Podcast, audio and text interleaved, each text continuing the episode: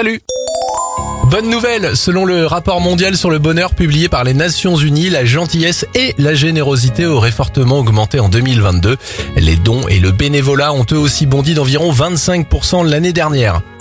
Bonne nouvelle pour les fans, c'est officiel, le tournage du deuxième volet de Camelot devrait commencer au printemps 2023.